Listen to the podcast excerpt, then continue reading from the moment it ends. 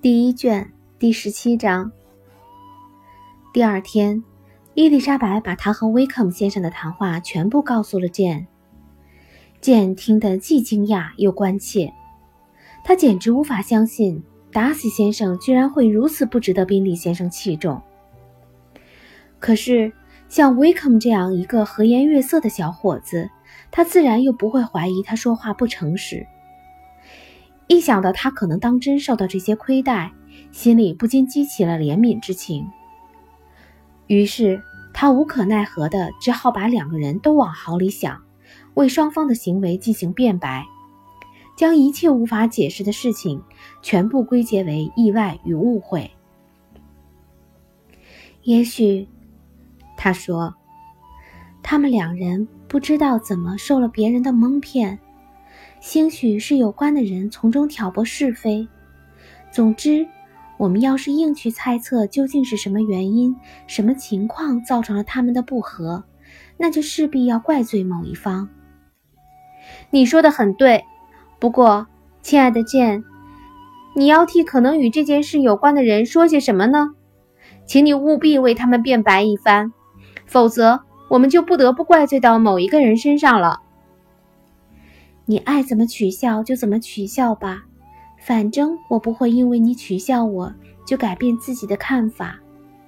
亲爱的丽奇，你只要想一想，达西先生的父亲生前那么疼爱这个人，还答应要供养他，达西先生却这样对待他，那他岂不是太不像话了？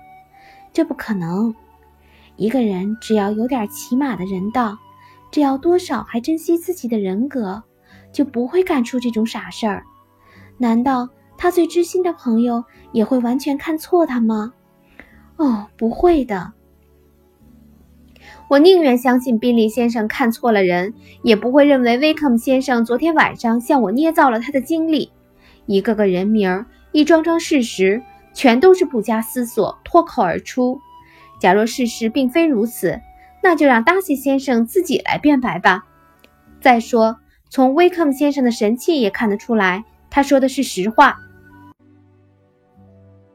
唉，事情的确很难说，也让人很难受，真的叫人不知道怎么想才好。恕我直言，人们完全知道怎么想。可是，剑只有一点心里是明确的：假如宾利先生当真看错了人。一旦真相大白之后，他一定会万分痛心。两位年轻小姐在矮树林里谈得正起劲儿，忽然家里派人来喊，说是家中来了客人，而且正是他们一直在谈论的那几位。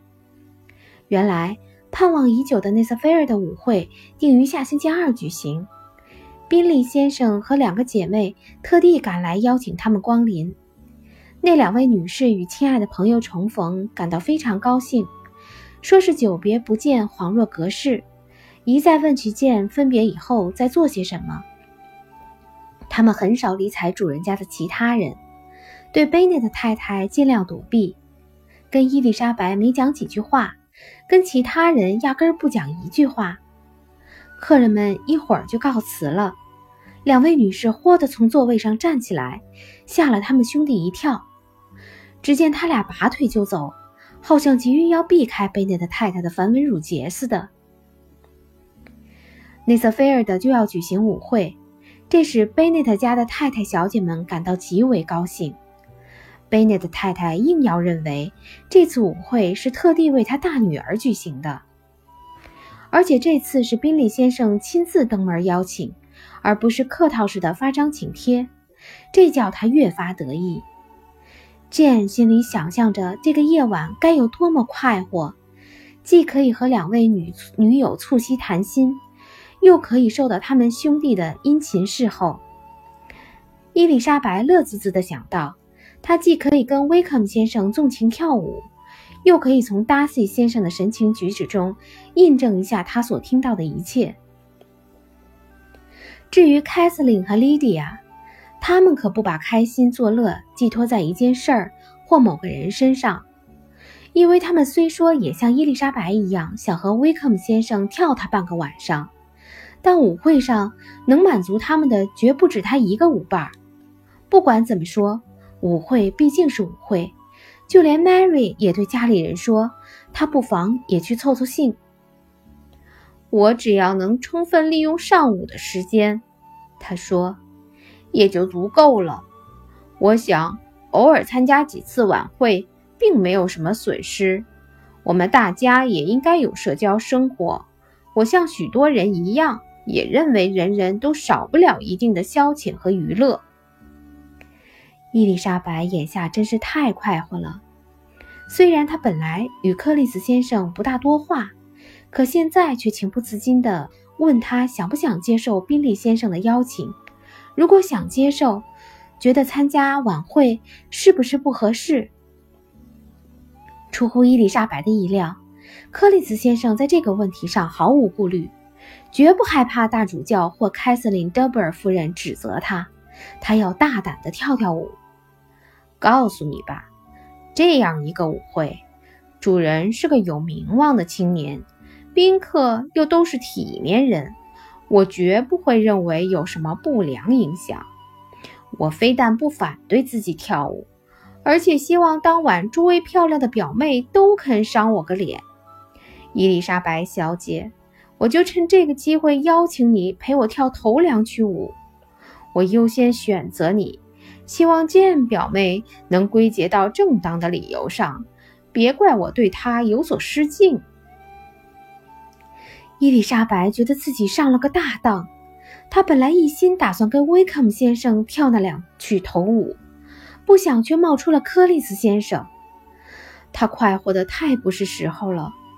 不过事情已经无可挽救了，威克姆先生的快乐和他自己的快乐只得往后推一推了。他还是尽可能愉快地接受了柯利斯先生的邀请，但是，一想到他这番殷勤还带着更深的含义，他也丝毫没有为之高兴。他现在第一次意识到，克里斯先生已从他们姐妹间选中了他，认为他配做亨斯福的牧师住宅的主妇，而且当罗西斯没有更合适的宾客时，他可以凑数跟着打打四十张。他这个想法立刻得到了证实，因为他察觉克里斯先生对他越来越殷勤，听见他屡次三番的恭维他聪明活泼。虽然他对自己的妩媚产生的这般效力只觉得惊奇，并不感到得意，但是母亲不久就跟他说，他们俩可能结为良缘，这叫他做母亲的感到中意极了。伊丽莎白只能全当不理会他的意思，因为她非常明白，只要一搭理他，那就免不了要大吵一场。克里斯先生也许不会提出求婚，既然他没提，又何必为他去争吵？若不是幸亏有个内瑟菲尔的舞会可以准备准备、谈论谈论，贝内特家的几个小女儿这时说不定有多可怜。因为自从接受邀请那天到舞会举行那天，雨一直下个不停，害得他们没有到梅利顿去过一次，看不成姨妈，看不成军官，也打听不到新闻，连舞鞋上的玫瑰结也是托人代买的。甚至伊丽莎白也对这天气有点不耐烦了，搅得她和威克姆先生的友情毫无进展。总算下星期二有个舞会。这才使得 Kitty 和 Lydia 熬过了星期五、星期六、星期日和星期一。